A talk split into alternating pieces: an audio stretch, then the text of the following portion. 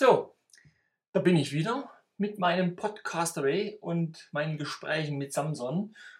Und es wird ja auch Zeit, habe ich gesehen, denn die vorige Episode liegt ja schon gut drei Monate zurück. Also war schon eine ganze Weile Schweigen im Walde. Ja, aber ich habe auch eine gute Ausrede dafür, muss ich doch wirklich zugeben. Und erstens mal, nämlich war ja der Winter endlich vorbei, so um die Zeit herum. Der letzte Schnee verschwand und zeitgleich, ihr habt es ja sicherlich alle mitbekommen, brach ja plötzlich der Frühling aus und über uns herein. Und infolgedessen hatte ich natürlich auch ein bisschen mehr im Garten zu tun und musste wirklich was im Garten tun, hatte natürlich aber auch große Lust. Ich wollte auch mal wieder raus und ja, habe darüber natürlich auch ein bisschen den Podcast hm, vernachlässigt, ich gebe es ja zu. Ja. Aber ich habe natürlich auch die Zeit äh, damit verbracht, an meinem Buch zu schreiben, beziehungsweise an der zweiten Auflage. Denn ja, ich habe ein Buch geschrieben. Äh, das ist jetzt nicht das erste Buch, aber das Buch, um das es sich dreht und was ich euch jetzt und heute hier äh, eigentlich gern vorstellen möchte, daran habe ich eben im zurück, zurückliegenden halben Jahr, dann vor allen Dingen auch im Frühling, geschrieben. Und zwar ist es eine Reiseerzählung über eine Reise, die ich mehr oder minder spontan im Sommer 2019 unternahm. Und die erste Version des Buches, die ist voriges Jahr schon veröffentlicht worden. Und ich hatte bei Lovely Books im Internet eine Buchbesprechung bzw. eine, eine Leserunde.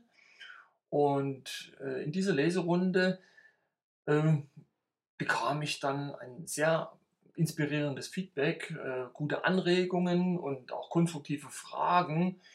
Und basierend auf diesen Anregungen und Fragen habe ich dann entschieden, mein Buch eben etwas umzuschreiben bzw. zu ergänzen und komplett zu überarbeiten.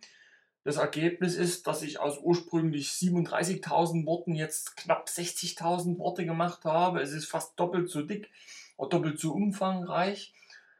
Und ja, damit bin ich vorige Woche fertig geworden und habe es Anfang dieser Woche veröffentlicht. Ja, und wie kam es eigentlich zu dieser Reise? Ähm, ja, ich bin im Grunde so mit 46, die ich damals äh, gerade geworden bin, äh, ja, wie in meiner persönlichen Sackgasse angekommen und ja, wie, wie ein bisschen Burnout und nichts ging mehr und Ende der Sackgasse und Aufprall an der Wand und äh, fertig. Kein, keine Perspektive mehr, keine Kraft mehr und ja, vielleicht kennt der eine oder andere das von euch. Jedenfalls musste ich irgendwas tun, denn so wie bis dato äh, ging es irgendwie für mich gar nicht weiter. Und da kam äh, mehr oder minder zufällig eine Einladung von meinem früheren Reisekameraden, der mittlerweile in Toulouse lebt. Ich solle ihn doch besuchen kommen. Er macht so um den 20. August herum, macht er auf seinem Gelände ein äh, Festival, ein Woodstock Revival und da bin ich auch herzlich eingeladen, dabei zu sein. Und da habe ich ganz spontan gesagt, genau, das mache ich. Und für mich war auch sofort klar, wie ich diese Reise absolvieren werde. Ich habe einfach meine Kluft wieder angezogen, die ich früher Ende, Mitte, Ende der 60er, äh, der 60er, seit der 90er Jahre angezogen hatte, um auf die Walz zu gehen. Und die passte noch. Ein, ein Wunder tatsächlich. Die passte mir noch. Und die habe ich eben angezogen und bin dann nach Toulouse gewandert. Und eben auch von Toulouse dann wieder zurück. Also ich bin nicht alles gelaufen, ich habe zwischendrin auch getrennt und so und habe mir ohne Gedanken zu machen, wie der Weg gehen könnte, nur gesagt, äh, vier Wochen, in vier Wochen bin ich wieder da, respektive Ende August. Und in diesen vier Wochen war im Grunde der Weg offen, nur das Ziel war klar. Und ich habe dann auch tagtäglich Tagebuch geschrieben über meine Erlebnisse, meine Herausforderungen und Aufgaben, Probleme, Gedanken, wie auch immer und die einzelnen Abenteuer und Begegnungen, die ich eben unterwegs hatte. Und daraus habe ich dann im Endeffekt ein Buch zusammengestellt und das veröffentlicht und davon eben, wie gesagt, jetzt die zweite Auflage. Und hier möchte ich euch heute dieses Buch einfach eben vorstellen. Der Titel ist wieder auf der Wald, Tour de France. Und damit ihr ungefähr einen kleinen Eindruck bekommt, was und wie ich das so zusammengeschrieben habe, lese ich euch hier ein Kapitel aus diesem Buch vor, und zwar das vierte Kapitel über meine Erlebnisse in Bern, in der Hauptstadt der Schweiz. Und ja, ich wünsche euch insofern einfach mal gute Unterhaltung und los geht's.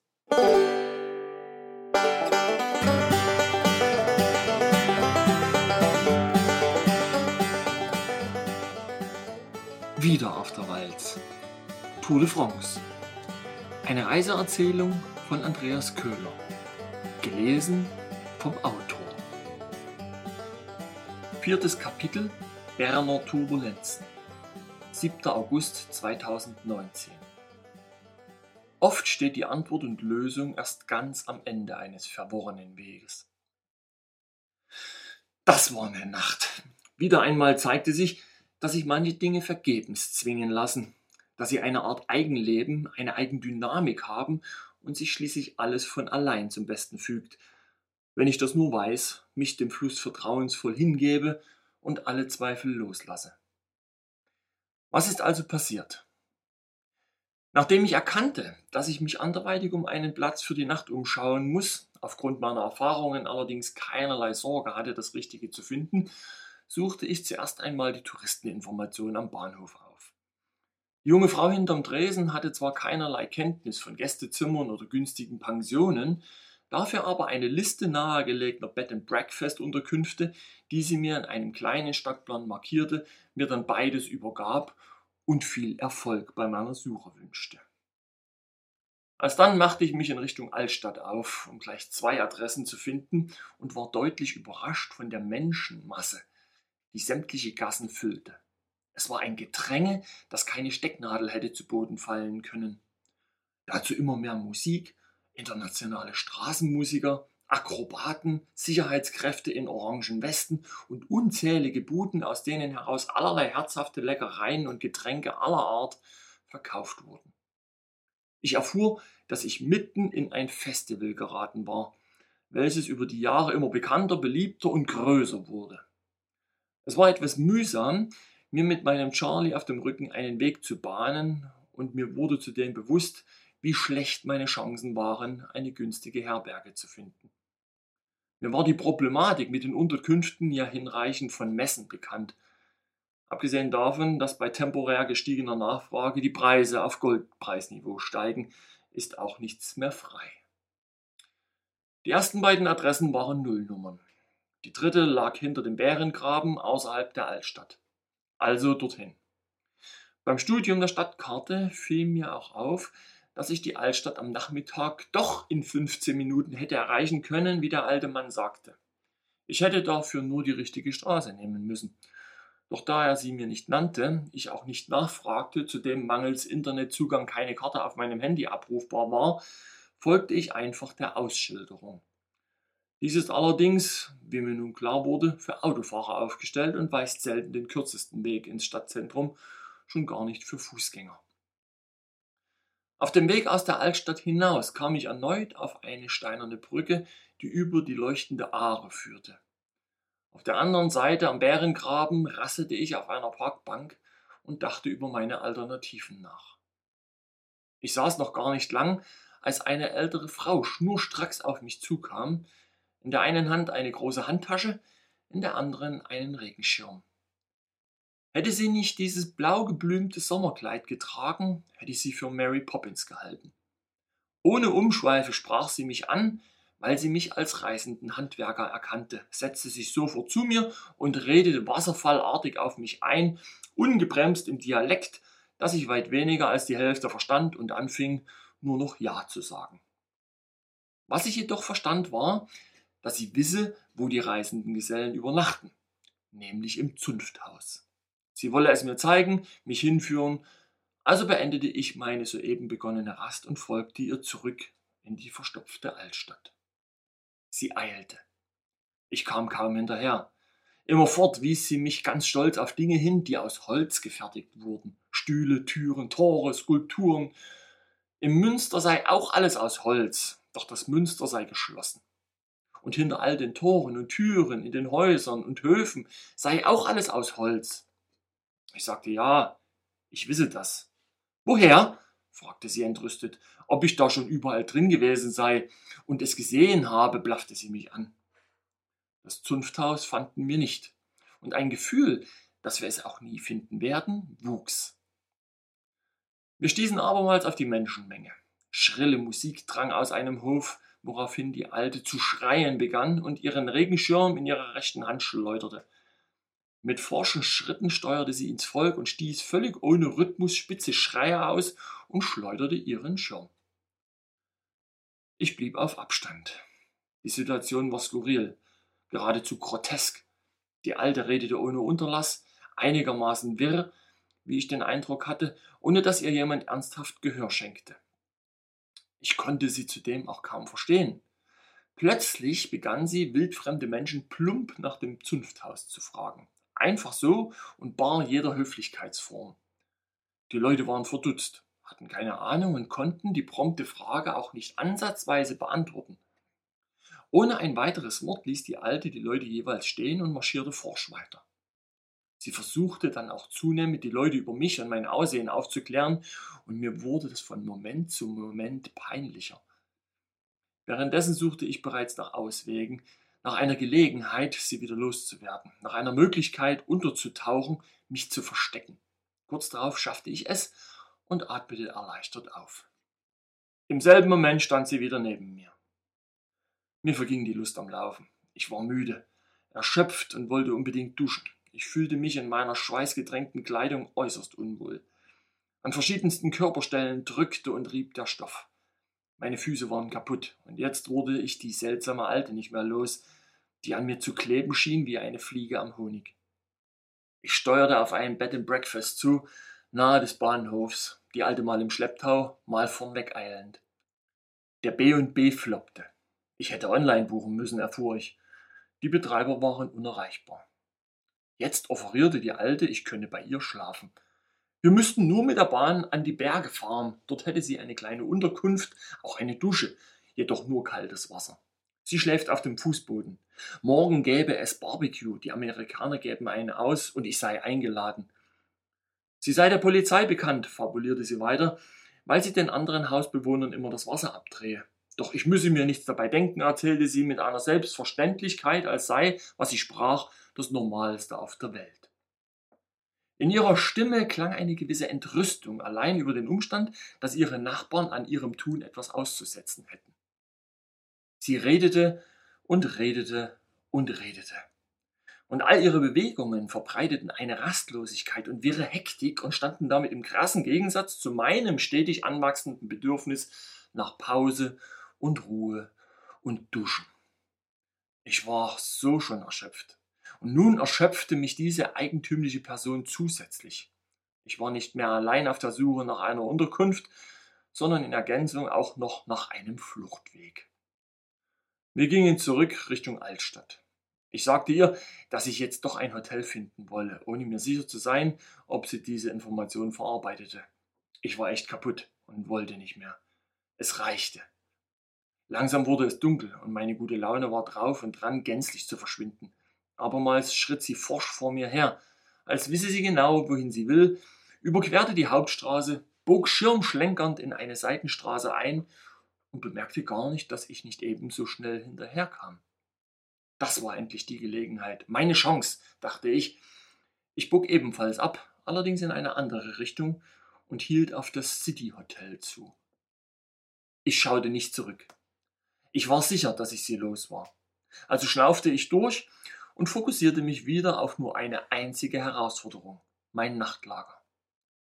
Im City Hotel hätte ich tatsächlich noch ein Zimmer bekommen können, wie mir der Mann an der Rezeption freundlich offerierte. Für 130 Franken. Sogar mit Frühstück.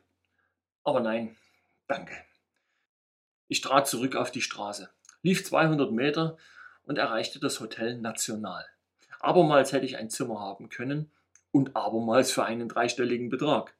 Ebenfalls mit Frühstück. Immerhin. An diesem Punkt kapitulierte ich und beschloss, den Weg zur Aare zu finden und an deren Ufer meinen Schlafsack auszubreiten und auch ein Bad zu nehmen. Ich stand in einer weiteren Seitenstraße und begann, den kleinen Stadtplan zu studieren, den ich im Touristenbüro erhielt. In dem Moment kam ein schmächtiger junger Mann zu mir, sprach mich auf meine Erscheinung an, ob ich Schreiner wäre.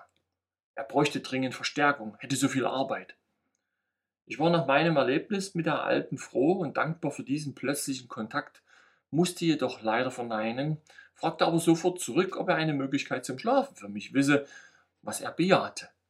Ich könne schon bei ihm übernachten, doch jetzt sei er auf dem Weg zum Festival, ein paar Kollegen treffen, die einen Vesperstand hätten.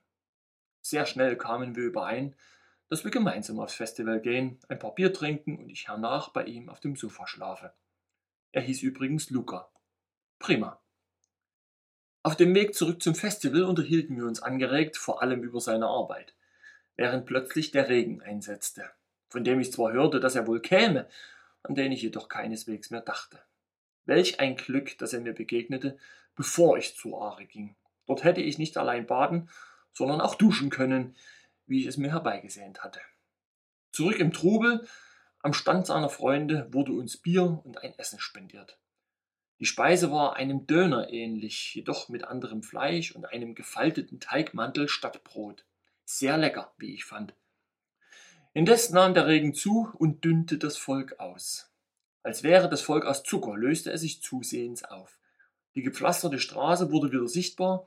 Mein Hut schützte mich, obgleich es keine Rolle mehr spielte, da ich eh schon durchnässt war. Aus einem Bier wurden schnell zwei. Ein drittes folgte. Der Regen nahm zu. Luca fand bald ein trockenes Plätzchen unter den Arkaden, an einem Tisch mit zwei jungen Männern, einer jungen Frau und einem älteren Ehepaar. Wir gesellten uns dazu, unterhielten uns prächtig, tranken und lachten. Der eine Mann grüßte mich mit Moin, was mich ein bisschen stutzig machte, da es in Bern keineswegs der übliche Gruß war. Sein Vater kam aus Bremen. Er selbst war sowohl Deutscher als auch Schweizer. Ich sei, entgegnete ich scherzhaft, bestenfalls Schwitzer, so nass wie ich war. Der andere Mann kam aus Weißwasser, lebte schon seit sechs Jahren in Bern und war Chefkoch. Das Ehepaar und die junge Frau waren Berner. Ich hörte den Gesprächen zu und war amüsiert. Es macht einen Heiden Spaß, der Melodie dieses Dialektes zu lauschen. Ob ich sie verstehen würde? Ich bejahte, wenngleich ich keineswegs 100% verstand und schon gar nicht nachahmen konnte. Es begann zu gewittern und gigantische Blitze erhellten den Nachthimmel über der Stadt. Die Intensität des Regens schwankte. Es war noch immer sehr warm. Musik spielte nur noch vereinzelt. Die Menschen verschwanden die Buden schlossen, eine nach der anderen. Auf einmal tauchte ein gewaltiger Blitz die Gasse neben uns in ein eindrucksvolles, grelles Licht. Die ganze Luft war elektrisch aufgeladen und kribbelte regelrecht. Und im selben Moment ließ ein scheppernder Knall mit einem Schnalzen von barbarischer, beinahe ohrenbetäubender Lautstärke die Altstadt erzittern. Augenblicklich zuckten junge Mädchen in der Nähe verängstigt zusammen wie die Lämmer und verkrochen sich bibbernd. Ich war fasziniert. Der Mann aus Weißwasser ebenfalls. Er liebe Gewitter. Vermutlich ist der Blitz in den Blitzableiter auf der Turmspitze des Münsters eingeschlagen, mutmaßten meine Gesellschafter. Passiert war offensichtlich nichts, denn es kam keine Feuerwehr. Das Ehepaar verabschiedete sich, kurz darauf auch der Chefkoch. Die Bude nebenan machte Feierabend, wodurch auch der Bierfluss abrupt austrocknete. Wir waren noch zu viert und beschlossen, in eine nahegelegene Bar zu gehen, ins Goal. Das heißt, beschlossen hatten es die drei, ich beschloss nur, sie zu begleiten. Irgendwie, aus sicherlich nachvollziehbarem Grund, wollte ich bei Luca bleiben. Wir liefen also in Richtung Bärengraben, über die inzwischen menschenleere Pflasterstraße, und mir fiel auf, dass ich mich an einen gewissen Fußschmerz gewöhnt hatte und mich deswegen nicht zwingend eckig bewegen musste. Jedoch, und das empfand ich als positiv, zwang er mich zu einer deutlich entschleunigteren Gangart. Das Goal war eine Werder Bremen Fankneipe am unteren Ende der zentralen Straße durch die Altstadt, der Gerechtigkeitsgasse. Die Kneipe wurde von der Straße aus über eine Kellertreppe erreicht. Die zweiflügige Tür lag schräg auf dem Treppenauge, leicht unterhalb der Arkaden, wie es sie entlang der gesamten Straße sehr häufig zu finden gab. Bis drei Uhr saßen wir und tranken mehrere Stangen Bier, schwatzten und lachten und nahmen schließlich ein Taxi zu Lukas Wohnung. Der Fahrer wollte dafür 20 Franken haben. Da ich nun schon den ganzen Abend freigehalten wurde, legte ich meine einzigen 10 Franken in des Fahrers Hand und Luca 10 Euro. Dieser Umstand allein barg eine gewisse Komik, die auch den Fahrer schmunzeln ließ. Der Deutsche zahlt in Franken, der Schweizer in Euro. Und das in Bern, in der Hauptstadt. Gegen halb vier in der Nacht kam ich endlich dazu, meinen Körper auf einem Sofa in die Waagerechte zu bringen, nachdem ich mit Luca im Schlepptau die gefühlt tausend Stufen bis in seine Wohnung unterm Dach absolviert hatte. Duschen fiel jetzt allerdings aus. Dafür stand ich nicht mehr genügend stabil auf meinen Füßen. Luca war auch ganz schön fertig mit der Welt. Ich wurde wieder wach, als es von der Turmuhr einer nahen Kirche buchstäblich zwölf schlug. Der gesamte Bereich zwischen meinen Schläfen dröhnte noch leicht. Ich versuchte die Glockenschläge zu zählen und glaubte schon, dass der Hammer gar nicht mehr aufhören will, scheppernd auf die Glocke niederzufahren. Gefühlt war es mitten in der Nacht, doch das gleißende Tageslicht sprach dagegen. Ich stand auf, war aber in reichlich desolatem Zustand und mächtig wackelig auf meinen Beinen. Es fiel mir schwer zu sagen, ob das an der Menge Bier lag, die auch ich vorige Nacht konsumierte, oder an der viel zu geringen Dosis Schlaf. Luca versuchte ebenfalls, sich zu orientieren. Das letzte Bier müsse schlecht gewesen sein, meinte er. Nur mehr mit unseren Shorts bekleidet saßen wir dösig und bei geöffneten Fenstern in der Küche und schlürften Kaffee. Geduldig auf den Moment wartend, an dem es uns wieder gut gehen würde. Doch der ließ auf sich warten. Über die schattenseitig offenen Gaubenfenster floss die warme Sommerluft zu uns herein und ließ uns vermuten, dass es draußen tatsächlich noch deutlich wärmer sein müsse. Der halbe Tag war bereits vorüber. Und da Luca mir noch seine kleine Werkstatt und seine Arbeiten zeigen wollte, fragte ich ihn, ob ich vielleicht eine weitere Nacht bleiben und in dem Fall auch meine Wäsche waschen könne. Das sei ja auf jeden Fall in Ordnung, meinte er, und so machten wir es dann auch. Mit seinem Volvo V70 fuhren wir später in seine Werkstatt, die er sich mit einem Metallbauer teilte. Er selbst hatte dabei nur einen eher kleinen Bereich, genug Platz für eine Werkbank und eine Tischkreissäge. Doch das reichte ihm, erzählte er, wenigstens aktuell. In einem Regal an der Wand lagen die Exponate, die er mir stolz zeigen wollte. Jede Menge hölzerne Krawattenfliegen, wie ich sie noch nie zuvor gesehen hatte.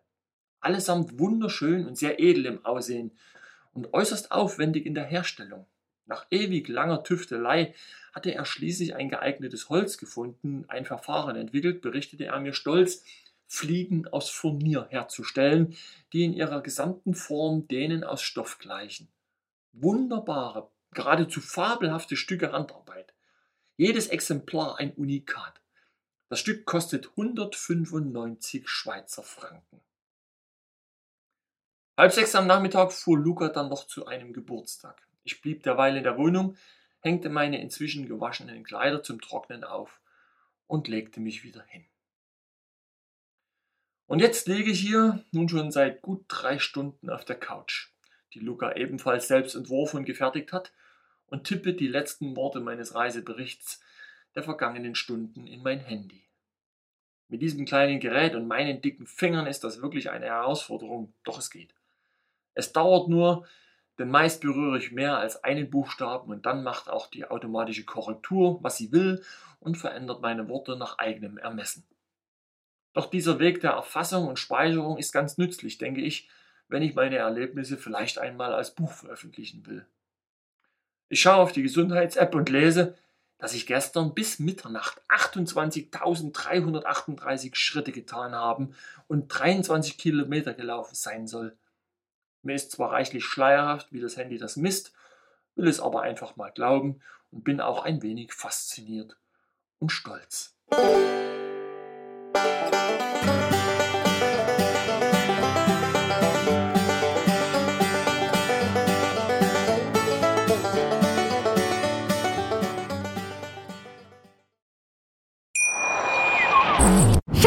Ich bin neu verliebt. Was?